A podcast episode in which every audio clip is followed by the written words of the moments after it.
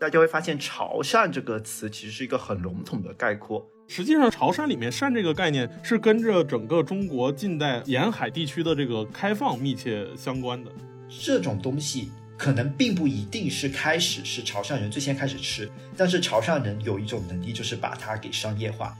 当有危机或者当有商贸可能的时候，他们就会大批量的移民。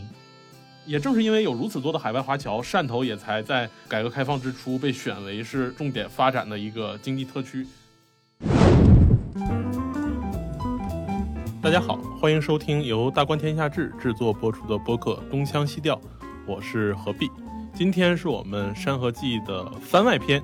是因为我们在之前啊很久以前了，在录珠江那一期的时候，和孟老师一起聊了一下整个广东地区，捎带了一点潮汕。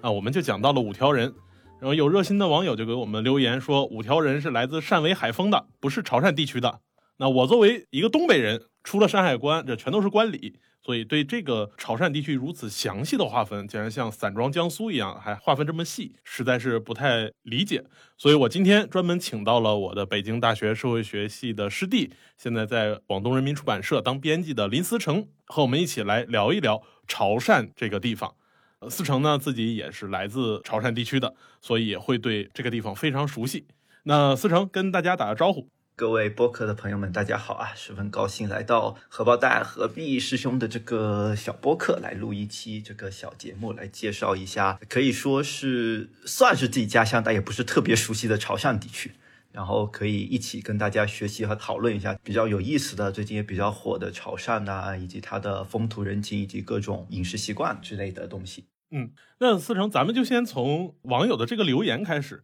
他说五条人是汕尾和海陆丰的，不算是潮汕地区的。那你能不能先向大家介绍一下，究竟什么是潮汕？为什么还要分得这么细？其实这个网友的说法其实还蛮有意思的，就怎么说呢？其实我在这里没法给大家一个非常准确的答案，因为会引起特别大的一个纷争。我只举一个简单的例子吧，希望大家听完一些故事之后，可能会慢慢慢慢到播客的最后，可以给出自己的一个定义，就是到底什么是潮汕，以及海陆丰到底属不属于潮汕。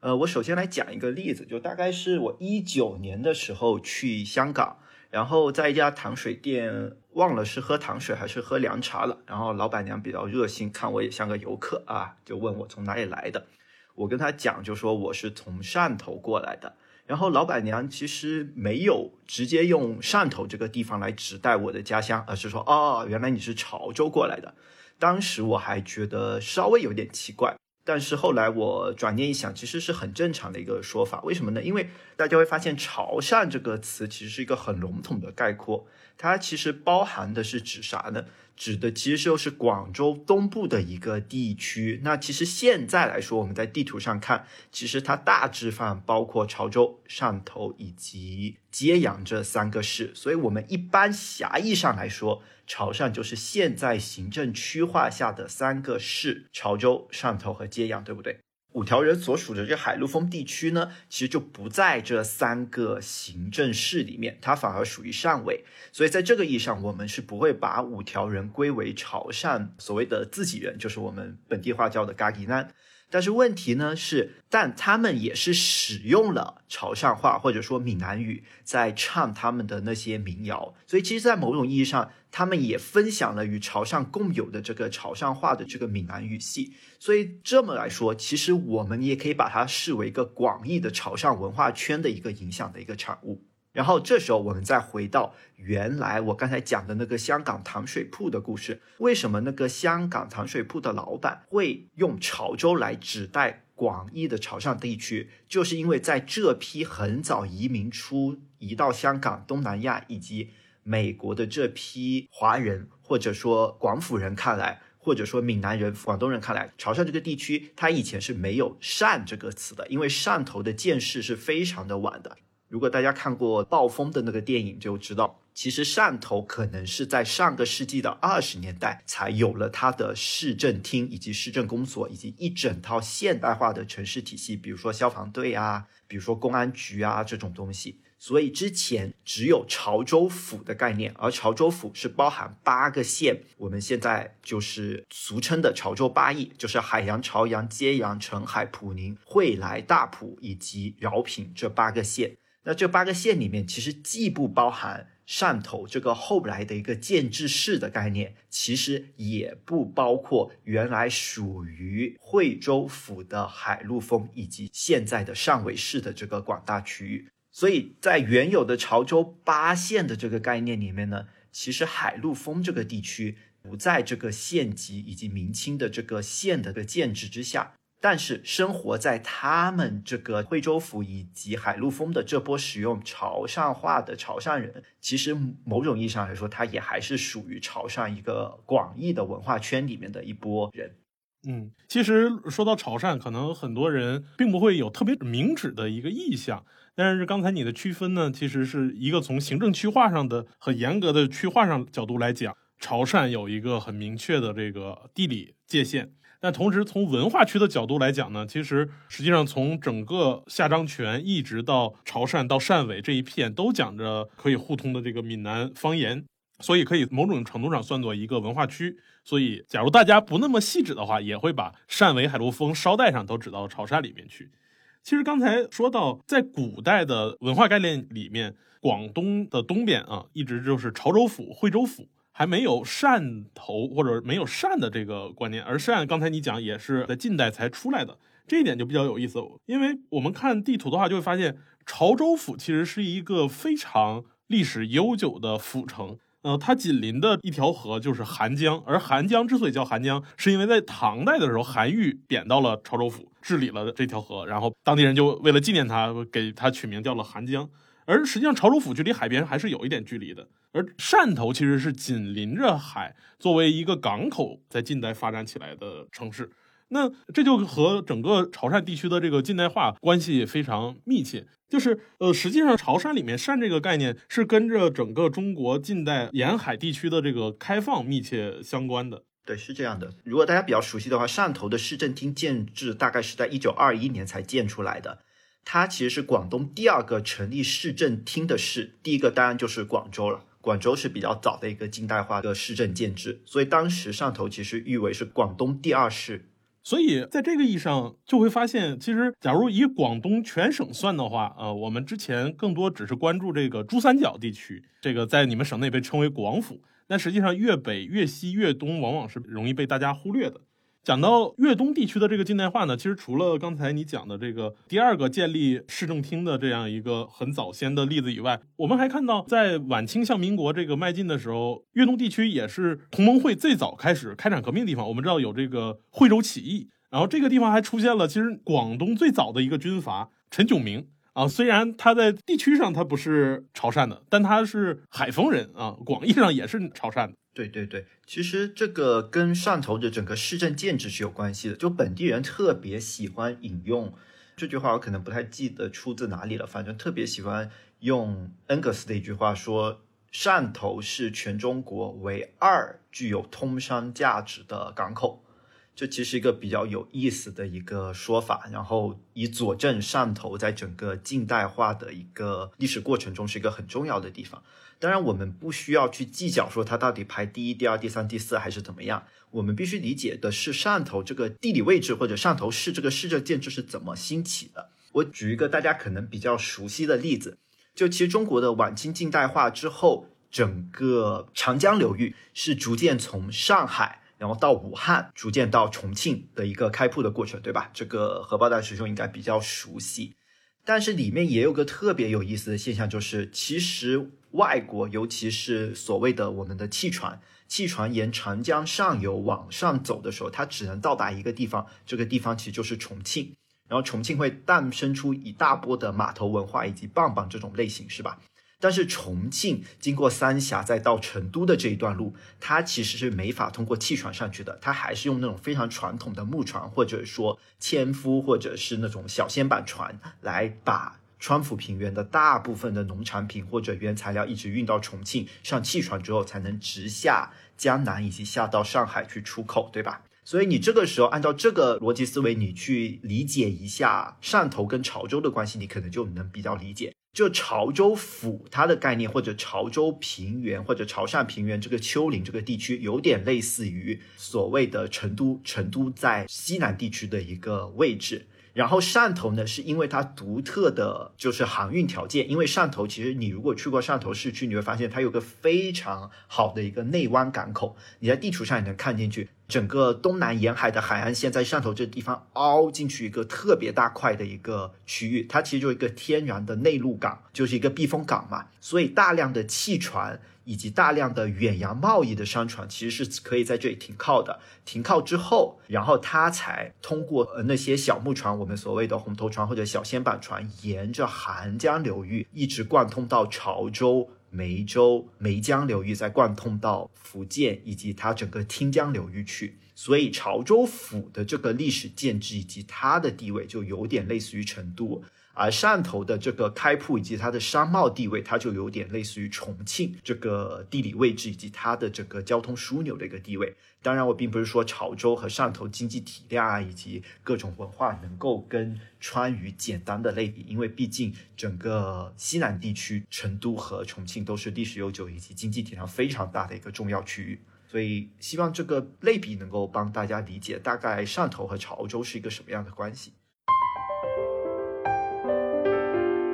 说到这个类比，其实就比较有意思。最早在鸦片战争之后，五口通商，其实汕头并没有位列其中。但是很快在近代，它发展了起来，以至于在一九七八年中国再一次改革开放的时候，汕头就被列为了重点开放的这个经济特区。但是我们去看地理位置，就会发现，同样是经济特区，深圳它可以沿着整个珠三角，沿着整个珠江，一直可以走到这个广西，甚至是云贵。它的一个港口，它沿着这样一个水陆交通，它的腹地非常大。再比如说得天独厚的上海，呃，它是长江口的港口，但是整个长江的腹地那是覆盖了近半个南中国的。那同样，汕头后来我们经常讲说，哎呀，它是改革开放最早的一批经济特区，但是它现在发展的是几个特区里面最差的。呃，有人就说它背后的这个腹地就太小了。韩江虽然说是本地一个很大的河，但是呃，从整个中国角度来看的话，其实韩江也不是很大的河。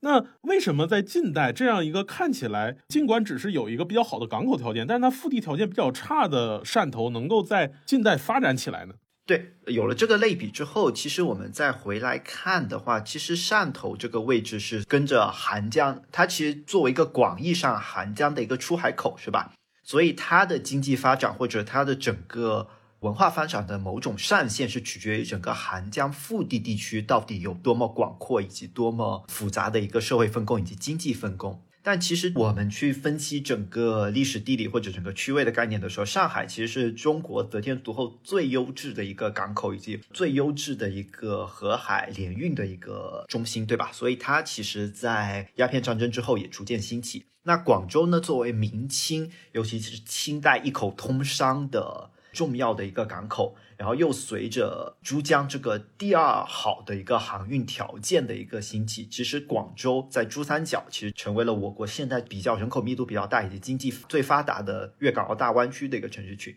但这时候我们来看汕头的时候，就会发现它其实它的内河运输条件远远不如珠江，更别说长江了。但是为什么汕头还是能兴起呢？但是汕头，我们发现它其实它的整个腹地地区其实并不是特别大的。韩江其实在广东的整个河流排位里面，它的流域面积以及它的那个净流量其实只能排第二。但虽然说它能排第二，但是它相对于珠江的整个流量来说，以及经济体量来说，还是太小了。所以呢，汕头这个地方的兴起，并不。仅仅取决于它的韩江的腹地，而且取决于它其实是珠三角地区以及福建地区乃至江南地区的一个次级的一个港口的一个位置。举个简单的例子，以前潮汕地区其实是非常穷的一个地方，这个地方其实那个呃农田数量非常少，所以能够出产的水稻是非常非常少的，所以本地人一般是吃不起水稻的。大部分潮州府的米以及大米是去哪里？其实是只能出口去城市化较高的珠江流域，给广府这一带的人食用。那本地人一般吃什么呢？一般就从东南亚进来的，从南美引进的大量的地瓜。我们知道种地瓜其实比较容易，水稻是要大面积种植。地瓜其实可以在田埂、田间的随意种植之后，然后它的产量也比较高，所以我们本地人经常 有吃的一个东西，其实就是我不知道大家去潮汕地区吃过没有，就是地瓜粥。地瓜粥看起来很有特色，其实也是当初大家穷苦人民吃不起白米的时候，只能往里面掺一点地瓜，然后使它吃起来更有味道、更甜一点的一个辅助而已。所以汕头某种意义上，它其实是一个次级港口，而这个次级港口主要的货物流向就是把韩江中上游这个福建、广东山区以及江西一带出产的山里的药材啊，以及一些大宗商品运到这个码头，然后通过汕头港或者是原来潮州府下面的樟林港运到珠三角一带，去跟珠三角一带进行贸易交换。然后它也可以承接从福建一带下来的一些，比如说闽南地区的茶叶，然后甚至更往上一些福州的一些农产品。所以这个就是汕头一个特殊的位置，它就正好处于广东和福建中间的一个江海联运的一个港口，然后各种货物在这里聚集。所以它其实是更依靠一个转口贸易或者交通优势形成的一个枢纽来着。嗯，所以在这个意义上，我们看到，假如随着经济的发展，珠三角地区和下漳泉，甚至更远一点，这个长三角地区，一旦经济非常发达的情况下，原本就是转口港的汕头，很容易会被这些更核心的地区把它的货物和这个经济给它吸走。那这样的话，导致看起来它现在的发展就要稍微落后一点。但刚才你讲到一个非常有意思的这个点，就是汕头港的经济腹地并不只是这一条韩江。你刚才讲，它甚至还可以通到像呃闽西的上杭啊、赣南的这个赣州啊这些地区，可以把山里的东西运出来。呃，这就一非常有意思。我之前在做这个党史的时候，就会看到有一条交通线是呃非常重要的交通线，就是八一南昌起义之后。呃，起义的队伍南下，想去向广东靠拢的时候走的一条线，大概就是从赣州这儿，然后穿过梅岭，到了汕头、汕尾、海陆丰这一片的时候，大家走散了。像叶剑英啊，像周恩来他们就坐着船先到香港，再从香港回到了上海。所以我们会发现，其实，在前现代或者是近代早期的时候，内陆地区的这个商路对于汕头的发展还是很有帮助的。呃，对的，其实这里面还需要补充一点，就是为什么珠三角以及我们所谓的福建地区兴起之后，汕头的地缘会逐渐衰落呢？其实以前我们知道，我们整个海运其实都是近海海运来的，就是你必须，比如说一天的航程，你比如说看过那种塞尔登地图是吧？其实大家的航程其实按照一天的那种航道的地方，按照近海航程，所以在这样的话，你会发现，其实无论我们从珠三角北上，还是从福建南下的话，在珠三角以及下漳泉以及到福州中间，必须有一个中间港，然后去停靠。但是随着整个航海技术，尤其是汽船啊，或者说它更多的蒸汽动力啊、煤的动力啊，甚至石油之后兴起之后，其实我们的一天的航程已经可以跨过这个。就比如说你现在坐船的话，可能珠三角一天就可以到达福建，然后再往上坐上去。所以那这样的话，其实整个近海的这个航海的航线的衰落之后呢，上头的地缘位置其实就逐渐会衰落下去。如果它没有别的交通枢纽，尤其是铁路以及整个陆路运输来支撑它的贸易转口的话，它其实就相对来说会边缘化。然后再回到你刚才所说的早期的这条秘密交通线，其实这个时候呢，差不多就是上个世纪二十年代到三十年代之间。这个时候，其实广泛的话，我们知道，其实国民党或者说整个当局所能控制的就是市政厅以下的城市嘛，所以后来我们才会有所谓的农村包围城市、武装夺取政权的道路。上海。广州以及整个福州这些地区，其实相对来说，国民党的势力或者说军地方军阀的势力比较强，而大部分的这些边缘市之外的乡村地区，其实相对来说，整个社会结构或者说风土人情还更为乡土。而早期大革命失败之后，然后南昌起义，为什么朱德、周恩来、辉代英他们会南下到海陆丰地区呢？就正好是因为澎湃。彭湃当年在海陆东地区不是搞农运，农运之后建立了革命根据地嘛？这个时候，其实南下的起义军也是走投无路，当时他们其实也不知道去哪里，但是因为彭湃在这里开辟了一片根据地，所以就保存了力量，他们就会往这边走。本来其实是想，他们是想通过广州起义去重新夺取革命大本营广州的。但我们后来也知道，其实广州起义是失败了，所以他们只能往海陆丰地区逐渐撤退。这就是整个南昌起义南下撤退的背景。他们到达海陆丰之后，其实也被国民党当局。其实特别有意思，就是彭湃跟陈炯明是老乡，所以早期其实是彭湃和陈炯明是在国共合作的一个大背景下，一起在海陆丰当地移风易俗的。后来两者决裂之后，其实陈炯明一直在围剿共产党的这波势力。刚才你提到这个陈炯明跟彭湃是老乡，然后陈炯明还支持过彭湃的农村运动。但这里面其实还有一个另外的广东人的变量，就是孙中山。尽管孙中山死的比较早，但是我们知道，在黄埔军校建立之后。二五年，呃，孙中山去世之后，广州国民政府就开始了东征，其实就是在打潮州和惠州地区，消灭陈炯明的一个地方军阀。我们在一一般近代史里面都讲说，哎，陈炯明看起来是个粤军的军阀，但实际上，按照刚才你那个对潮汕地区分析的话，我们发现某种意义上他更是一个潮汕地区的军阀。而孙中山作为广府人，其实跟他是有某种矛盾的。所以，广州国民政府要想统一整个广东地区，我们可以看作是一个广府人去攻打惠州和潮州府的这个行军的路线。不知道你在省内，在粤东地区上学的时候是怎么去看广州这个大城市呢？其实，准确来说，历史比这段更复杂。简单来说，就是孙中山其实也不是纯粹的广府人，孙中山是从香山一带起家的。香山这个地方，其实传统来说是广府和客家四邑的一个交界地。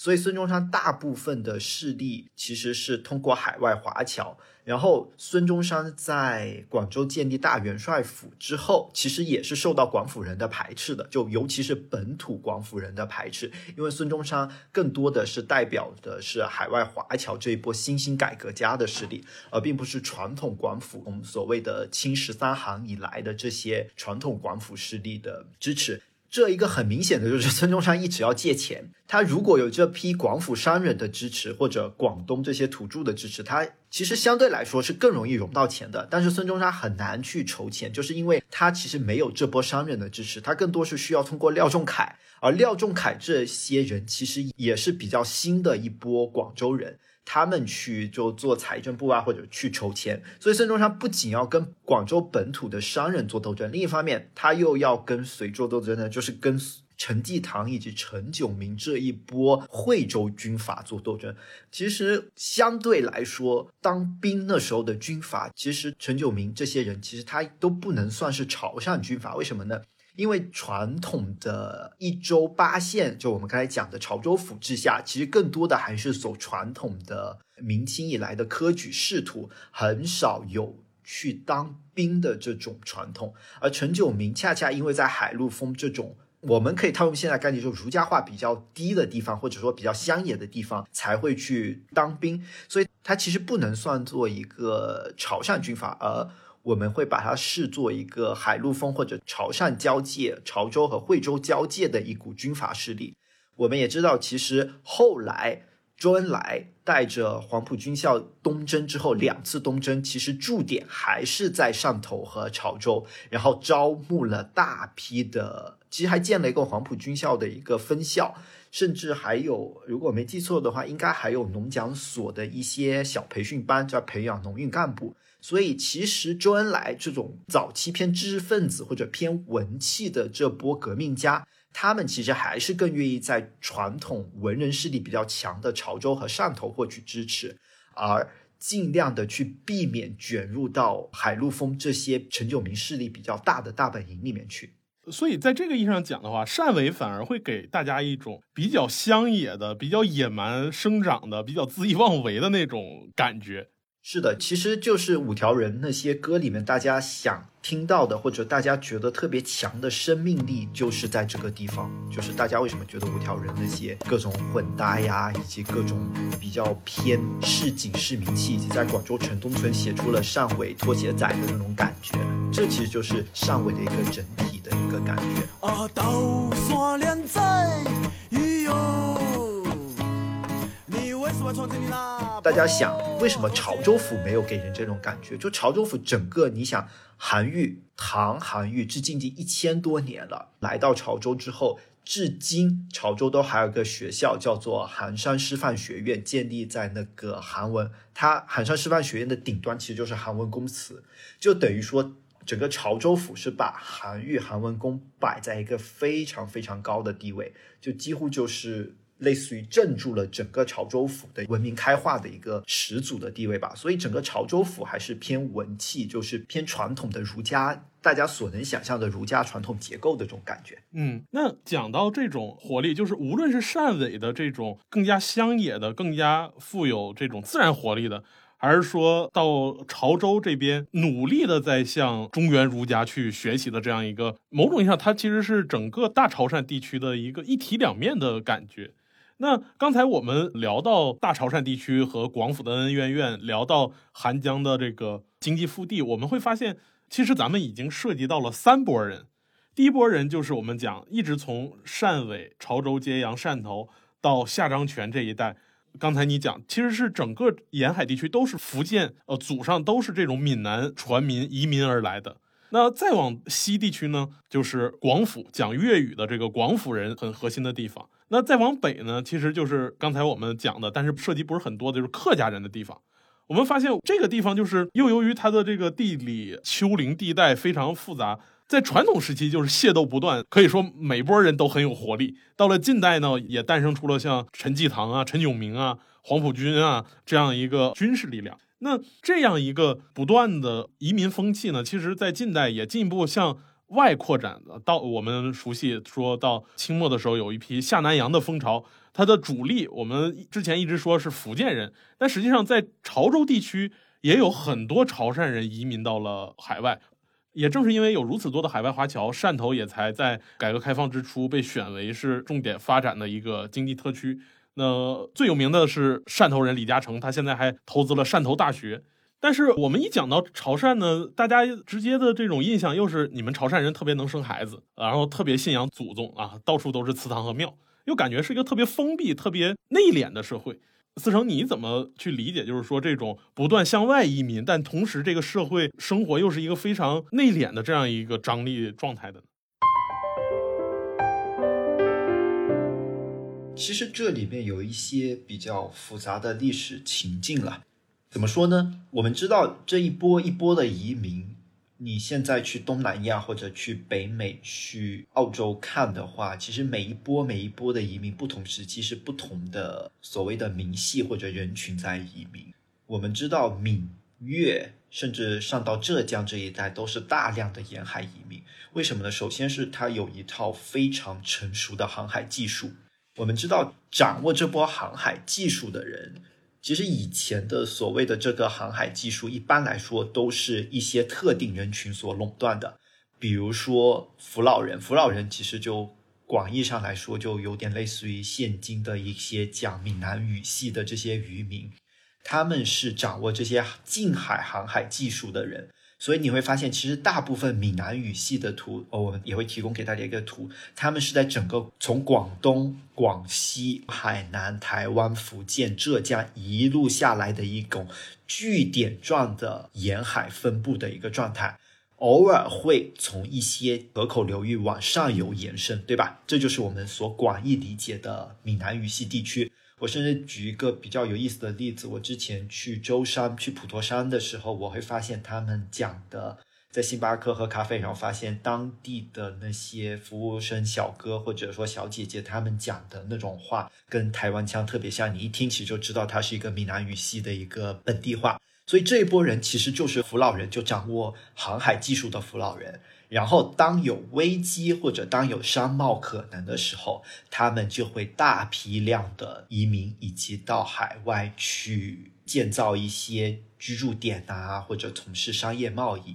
这个呢，其实我们举个简单的例子，我之前不是说，其实潮州府啊，经常种水稻，水稻种多了之后，大部分其实本地人是吃不起的。大批量的转移到珠三角去卖给珠三角庞大城市人口兴起，就明清我们知道有一个特别明显的一个人口大爆炸，珠三角地区是爆炸的特别大的一个地区，它需要大量的大米来进口，你来解决它本地的生计问题。而潮州府这些人其实是要通过南洋贸易去进口地瓜来种地瓜给本地潮州府这波人吃。而为什么能够进口地瓜，就是因为潮州府这批渔民他们掌握了往南洋去的航海技术，而这条交通线一直在近代早期都是非常重要的一个贸易枢纽。所以后来我小的时候特别奇怪，就是我。在上头的地方，你说他穷也好，说他特别的奢侈也好，他竟然能够买到大量的东南亚产品。举个例子，比如说小的时候，我们过逢年过节，大家都会煮饭，然后我记得特别印象特别深，就是我们有泰国米吃，泰国米用电饭煲压出来就会特别特别的香。然后后来你读历史才知道，其实泰国米就是解决本地人口危机的一个最大的方式，就是从那个自然条件或者农药条件更好的越南和泰国。进口大米，然后来解决本地不断溢出或者说生成的这些人口。所以现今，如果大家所在的城市有一个超市，不知道大家有没有听过，就是以前叫溢出莲花，现在叫补风莲花。然后甚至更古早的记忆，大家可能会看过 CCTV 的正大综艺这个节目。其实它背后的这个赞助商就是正大集团，正大集团就是潮州府下澄海的一个泰国华侨，他们的发家就是从事大量的大宗商品贸易，把泰国的大米运到内地来。后来不是因为建国之后这条商路断了，但是改革开放之后又重启之后，正大集团也大量的回内地投资。但是因为它更多的做的是 to B 的生意，所以我们可能在大众认知里面对它的认知不是特别的有印象，或者说特别的直接。但是我们现在吃的很多鸡蛋以及泰国米，可能你背后去查一查，其实都是正大集团所从事的粮油以及米的这些贸易所提供给内地的。可能大家比较熟悉李嘉诚，因为李嘉诚做房地产做的比较大。但正大集团其实是不亚于李嘉诚整个财团的一个经济体量以及一个贸易体量的大型商业跨国公司。嗯，呃，说到正大的食品，呃，我经常买炸鸡柳吃，就很著名的就有这个正大在内地建的这个炸鸡柳啊、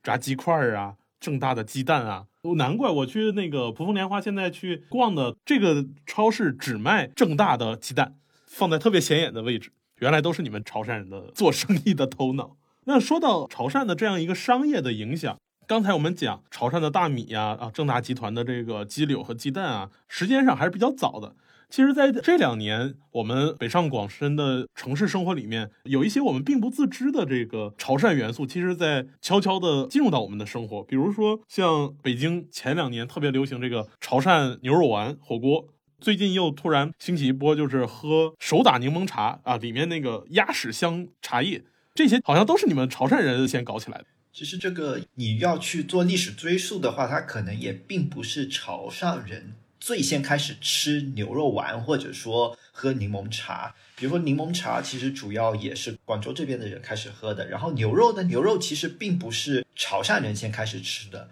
据我所知，牛肉最早的食用者应该是客家人。一般来说，如果我们记得大清律的话，其实是禁止吃牛肉的嘛，因为耕牛是很重要的一个生产力。但是因为在客家地区山区嘛，因为它无法用牛耕这种技术，所以你现在沿着韩江流域往梅州以及往福建走的话，你会发现大量的食用牛肉的这个习惯。比如说梅州地区有特别出名的那些牛肉汤，甚至你到福建一些地区，比如说。连城下面有个乡叫做新泉镇或者乡吧，它有特别出名的一道菜，就是全牛宴。就你能想象的牛肉的各种东西，比如说牛百叶啊、牛肚啊、牛的膀胱啊，各种奇奇怪怪的，它能给你做一整桌的一个宴。就是全牛宴，所以牛肉并不是潮汕人最先开始吃的。但是为什么我们现在会把牛肉火锅认为是潮汕的一个特色呢？其实是潮汕人最先开始把这套供应链或者说饮食给商业化的。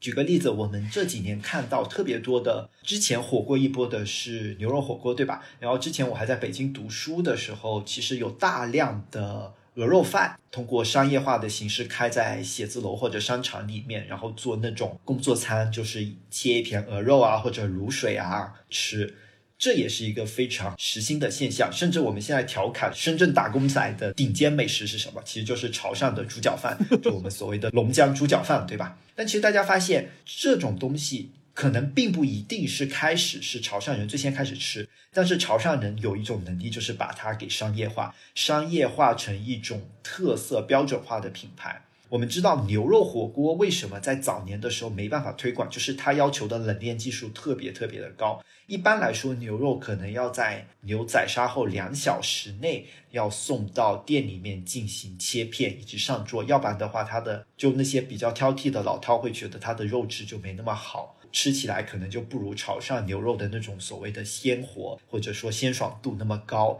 但是因为这套技术能随着整个冷链技术在逐渐发展之后，我们才能看到本地美食走向了整个珠三角地区，甚至长三角，甚至到北京地区的整个。都市圈对吧？甚至我记得一几年的时候，我在杭州，杭州我要搜一个美食嘛，然后一刷，哦，竟然第一名甚至前几名竟然都是牛肉火锅，潮汕牛肉火锅。你会发现，其实整个商业化或者说购买流量的能力已经特别特别强了。但这些其实也不是潮汕本地资本能够去实现的。我们其实知道，其实大部分的这种潮汕的饮食的商业化，其实是在深圳实现的。就是深圳的潮汕商人通过一套比较先进的供应链管理啊，或者餐饮技术，把这一套逐渐在珠三角兴起之后，再推向全国。所以你可以发现，这里面有一条非常有意思的一套商业化链条，就它可能是一个客家或者说潮汕本地有的一种特色小吃，或者说一个饮食习惯。但是它只能成为本地人餐桌上的一个美食，它只有真正进入到大城市，比如说广州和深圳之后，发现了一定的商机，它才能建立一个现代化的所谓的 food industry，或者说一套冷链供应体系。才能成为一个标准化的连锁店，然后开遍珠三角以及城市群，乃至开到长三角以及进军到全国各地，形成所谓的潮汕特色品牌。但是我们要记住，这些潮汕可能并不是潮汕本地人能够吃得起以及天天都能吃的这种习惯，而是某种意义上深圳资本的一个塑造吧。希望有一天深圳的资本能够把生腌也给用冷链推向全国。生腌其实目前来说，也是我目前在珠三角已经有这种连锁店的一个态势，对泛滥的趋势了。然后生腌这个东西其实也是一个特别有意思的一个现象。比如我举个例子啊，我们刚才说牛肉可能最早吃的是客家人，对吧？嗯，客家人最先开始吃牛肉，因为本地耕田的农民吃牛肉相对来说犯法。但是生腌这种东西，你会想想，它其实可能也不是潮汕本土人特别习惯吃的一个东西。为什么呢？生腌这种东西，其实大部分是海蟹，或者说赖尿虾，我们本地话叫的虾菇、皮皮虾这种东西，它其实可能是蛋民，蛋民在近海或者远海打捞起来之后。为了食物的保存，它又没有那种生活条件将它煮熟，所以它会采取比如说生腌这种技术，把它制成一种可供入口的美食，对吧？然后我们可能记得李嘉诚说他最喜欢吃什么，就是那种打冷饭。不知道你吃过打冷饭没有？就打冷配粥，其实就是捕捞下鱼之后，你蒸熟，撒点盐，就鱼饭。对我们一般起班叫打冷嘛，然后就是它其实要在渔民就蛋民在海上制完之后再回到陆地上售卖，它其实也就一种传统的那种鱼的保鲜技术，对吧？嗯嗯，所以你会发现潮汕这个地方，其实它为什么能够诞生这么多美食，恰恰就是因为它是一个生态非常复合的一个地区。它既有蛋民，它也有客家人，客家人沿着韩江上游来到潮州府或者汕头做生意，也有近海贸易带来的大量的米、地瓜以及近海捕捞的海鲜在这个港口进行大量的交换。然后现在我们笼统的冠以一个名称叫做潮汕美食，但其实我们可能要更去看它背后复杂的这个历史互动，以及它背后的一个非常悠久或者复杂的一个生态系统吧。这可能也是。为什么就我们能够想象美食多元或者特别多样的一个地区？我可能有一个比较我的观点就是，美食做得好的地方一定不是一个特别封闭的，或者说它原汁原味的所谓的本土菜的地方。大部分我们想象的美食的地方，其实都是一个丰富交流、多元的地方。比如说你想象纽约，纽约的话肯定就是美食首屈一指，对吧？甚至我们要吃日料，最好吃的日料可能都会在纽约才能吃到，对吧？然后香港，香港更不用。说了，汇聚了东南亚各种美食，然后广州，广州其实也是一个非常符合的一个生态区。那汕头其实某种意义上也是这样的，上海啊什么之类的，就各种符合的食材，各种符合的人才，以及各种调味的方式，在汇集之后，可能才会形成它所谓的本地的一个美食的特色吧。嗯，所以这个就有点跟武侠小说的直觉相反，就是深山里面不会有高手。真正有江湖的地方，都是得是在码头，得各种人混在一起，大家才会打打杀杀去练武术。那刚才你说的，正因为整个潮汕地区有如此复杂的民系，又有如此复杂的经济形态，又有很复杂的这个地理地貌，所以我们很难把潮汕视为一个很本质化的笼统的东西。但是到今天，潮汕依然会在全国人民的这样一个讨论里面，作为一个单一面目出现。我觉得这其中还有一些大家经常会视作潮汕某种本质性的这个刻板印象，比如生孩子和各种各样的祭祖那个民间信仰。你能不能简单介绍一下你自己回家会祭祖吗？其实这些就是我们所谓的潮汕的日常风俗，对吧？嗯嗯。就比如说有的时候会问你们家天天吃牛肉火锅吗？或者你们家天天吃生腌吗？都都不可能。其实我们吃的也是日常菜，对吧？甚至我到广州、到北京读书的时候，一听你是汕头来的，第一个印象就是你家是不是特别多兄弟姐妹？然后 我说我们家只有一个的时候，大家都特别惊讶，不可能吧？嗯。但其实因为我的家庭生长环境，你会发现，其实我爸的大部分朋友或者同事，除非是做生意的小企业主，很少是生那么多个的。举一个稍微有点地图炮，但也不是特别对的一个例子。其实相对来说，潮州府或者传统的潮州府治下的地区生孩子的策略其实又没有那么多，而真正生孩子比较多的可能是农村地区以及大量的乡下地区以及我们远离潮州府一带的地方。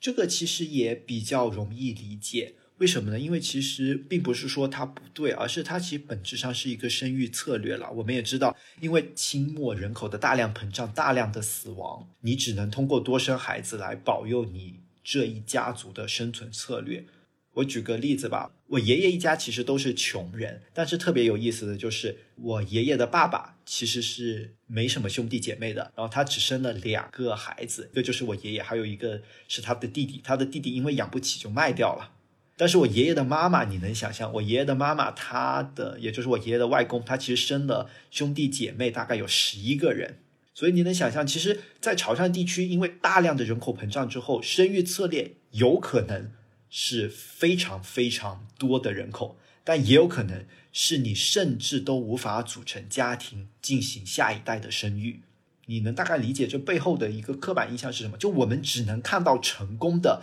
活下来的那些孩子。他可能是有很多个兄弟姐妹，但是大量的流民，大量的被卖到东南亚猪仔的，大量去香港、去澳洲、去东南亚闯荡的，没法组成家庭的单身汉，他们其实，在历史上就没有留下任何名字。所以成功的人士，你会记得哦，他可能有很多孩子。我们就特别喜欢谈啊，什么贵族家庭有几个孩子，比如说赌王有几房争房产。但是这些默默无闻的佃农啊，大量的流民啊，他们其实是没法留下后代的。所以我们现在去想象古代社会，或者说潮汕地区，或好像是很多的多孩子的策略，但可能你要稍微问一下。他的家庭可能是企业主，可能是改革开放后逐渐做企业之后才能生出那么多孩子，可能有大部分的人甚至都一直坚守着一孩政策或者计划生育政策，还有大部分的鳏寡。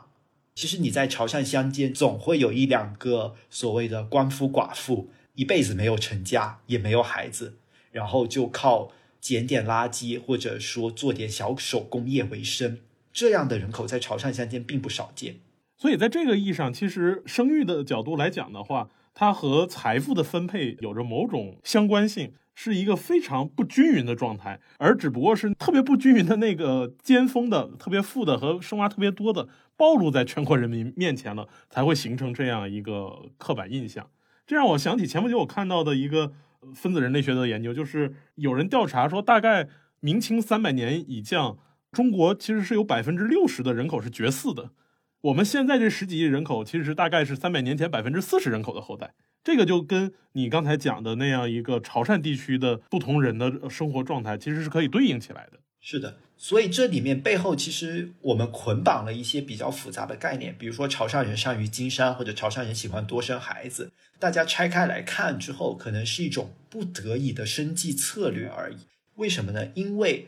我们知道，在传统的社会结构里面，商业机会其实是很少很少的。尤其你外出经商的时候，你是要通过非常艰辛的努力或者资本积累。比如说，你去看李嘉诚那种啊，就大量的潮汕商人的创业史，他们都是切入到一个当地社会，做一些当地人原来并不想做的一些生意，他们才慢慢起家的。而在这种起家的过程中，他们生育了很多孩子，一方面他们需要生育这么多孩子去经营他的家族事业，要不然他是没有组织力量，或者作为外地人他是没办法去切入这个生态位的。另一方面，也恰恰是因为他生了这么多孩子，然后帮助了他的整个生意做大之后，他又有钱再去养下一波孩子。所以呢，我们在城市里面碰见潮汕人，可能我们都没想。就给一个刻板印象，就是说，哦，潮汕人很多生孩子，可能我们再想一想，也许是因为他所处在的这个社会结构或者经营方式里面，他需要去生这么多孩子，而我们碰见的潮汕人只是一小撮而已，可能还有大量的，比如说在体制内从事文教职业的大量的潮汕人，一直都是奉行着就是一孩政策，或者说跟着国家的计划生育走。那通过刚才你的讲述，我们发现，在这个意义上，很多刻板印象都不能给纳入到一个本质的潮汕的概念里。那作为最后一个问题，我就想啊，作为你从汕头出来的潮汕人，现在在广州工作，之前又在北京读过书，你在这些不同的大的城市里面生活的时候，你感觉潮汕这样一个身份会给你带来不一样的感受吗？在大城市里面生活的话，一方面你其实跟乡土的那种区隔就会比较大了。就对于潮汕文化这些理解，可能都只是我从个人角度出发的一些见解啦，也并不是说它是一个什么标准答案。我个人的经历可能比较特殊，因为我祖籍是潮汕，也是我爷爷退休之后，我们大概是在我幼儿园的时期，我们全家才回到潮汕去生活，以及我父亲才回到潮汕去工作，所以我其实是既有土生土长的潮汕人，但是某种意义上来说，我可能也是一个旁观者或者说一个观察者的角色去看，就重新怎么去融入这个潮汕的这个社会。一个特别明显的就是我小的时候的一个感觉，就是我普通话会说的比本地人说的要好。为什么呢？因为我我爷爷早年其实是在福建工作，然后福建你也知道，福建山区，然后闽粤赣之间其实是一个解放区来的。然后整个客家地区的普通话，再加上红色革命的一个影响，它的普通话流通度是非常非常高的。然后那个时候你回到潮汕地区，就会特别明显的一个感觉，就是大家似乎都特别习惯于用潮汕话交流。正好我小学一年级的时候，全国在推广普通话。以前我们学校老师是能用潮汕话上课，甚至读古文的时候，他会有那些，尤其我们经常会听到所谓的粤语吟诵，或者是潮汕话吟诵唐诗宋词的时候，会有那种押韵的一些腔调嘛。毕竟它保留了八音啊，或者是传统的那个调值，而不像普通话偏北方官话的只有四个调值的这种韵母。所以他们会有那种特别好的文言文的那个语感，但是我们作为接受普通话教育的一代，我们就没办法接受传统文化的教育了。但是也恰恰是因为我们通过普通话的教育，我们才能真正的走出潮汕地区，比如说去到广州啊，去到上海啊，甚至到北京啊，甚至去到国外去接受一些更高等的一个教育。所以你会发现，就恰恰你要抛弃某种。潮汕的比较偏本土的一个特色，你才能去进入到一个更大的生态位，或者说一个城市群里面。但是也特别有意思，你会发现潮汕人在这些地方，比如说在广州、在北京都会有，甚至在国外，新加坡、泰国。乃至在美国都会有特别强的社团组织，比如说校友会啊、同乡会啊什么之类的，而在他们内部也会很强烈的沟通信息以及相互提携帮助，对吧？所以这一方面你又会特别受益于潮汕本土的这种文化纽带以及血缘纽带以及语言纽带所建立起来的一个社会联系。所以这个其实你一体两面的去看。就是潮汕文化，可能你只有走到大城市里面，它会显示出它特别大的一个价值，或者与众不同的一个价值。而当你囿于潮汕或者说汕头一带的时候，你可能又会陷入到，比如说我们潮汕一带经常会有的潮州和汕头争到底谁才能代表潮汕正统的一个纷争。比如说潮州觉得我有两千多年的文化史，我更有文化；但汕头觉得我现在是经济特区，我的经济发展好，我的城市面貌也特别特别好，对吧？我才能代表地区。就以前经常会争，到底我们要用潮州功夫茶还是潮汕功夫茶的概念？我们要不要带汕头？要不要带潮州？但是真正当你走入到广州、走入到北京、走入到全世界的时候，人家其实本质上并不会去区分你到底是潮州人还是汕头人，他们会说啊，你们都是有潮汕文化，你们都喝功夫茶，讲潮汕话，对吧？你一方面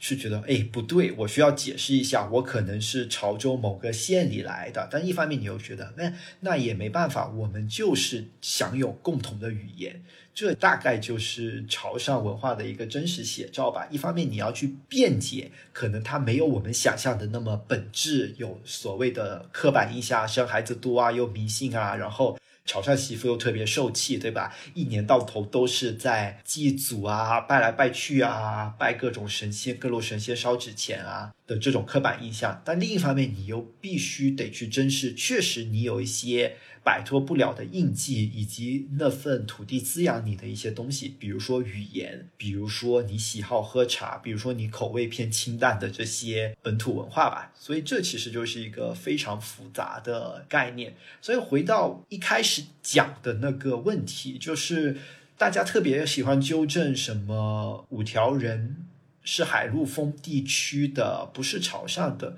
其实这个问题，当你走出潮汕、走出海陆丰之后，可能不重要，因为你确实你在广州遇到五条人，比如说遇到人科的时候，我就是能用潮汕话跟他交流，就是能说我们是嘎吉纳，对吧？这时候你们其实是共享一套文化系统的，你会觉得他不是你自己人吗？不一定啊，因为你们都说同种语言，你能听懂他歌里面唱出的那些感情，就凭什么我们觉得他不是潮汕人呢？所以回到问题，就是我们可能还是要更为包容、更为动态的去看待这些问题吧。其实你刚才讲的那种乡土文化在自己身上的反应，以及自己在大城市生活的时候所带来的这种两面拉扯的感觉，我想很多有着非常鲜明地方文化的人，我们的听众可能都会感同身受。也非常期待有时间你再来北京，或者我南下，咱们有时间一起再尝一尝更加纯粹的功夫茶，或者是牛肉火锅。没有更为纯粹的功夫茶和牛肉火锅，我纠正一下，没有更为纯粹的。对，其实就是都有特色，都有特色。好，那感谢思成今天和我们一起这么深度的聊了他的家乡潮汕。再次感谢思成，有空咱们可以再一起聊聊别的。好，谢谢荷包蛋，谢谢各位听众朋友。再次解释一下，如有不同意见，纯粹是我个人的观点，并不代表一种潮汕本质主义的发言。谢谢。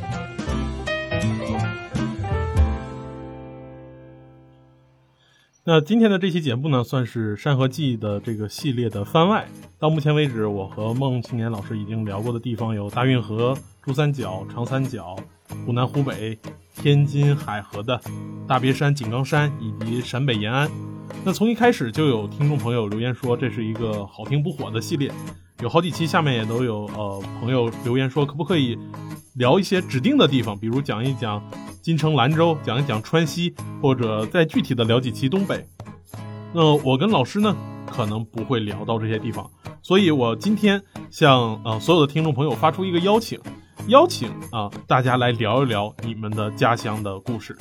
具体的参与方式可以看本期播客的 show notes，或者在东乡西调公众号后台回复“家乡”。期待听众朋友们能够和我一起共创。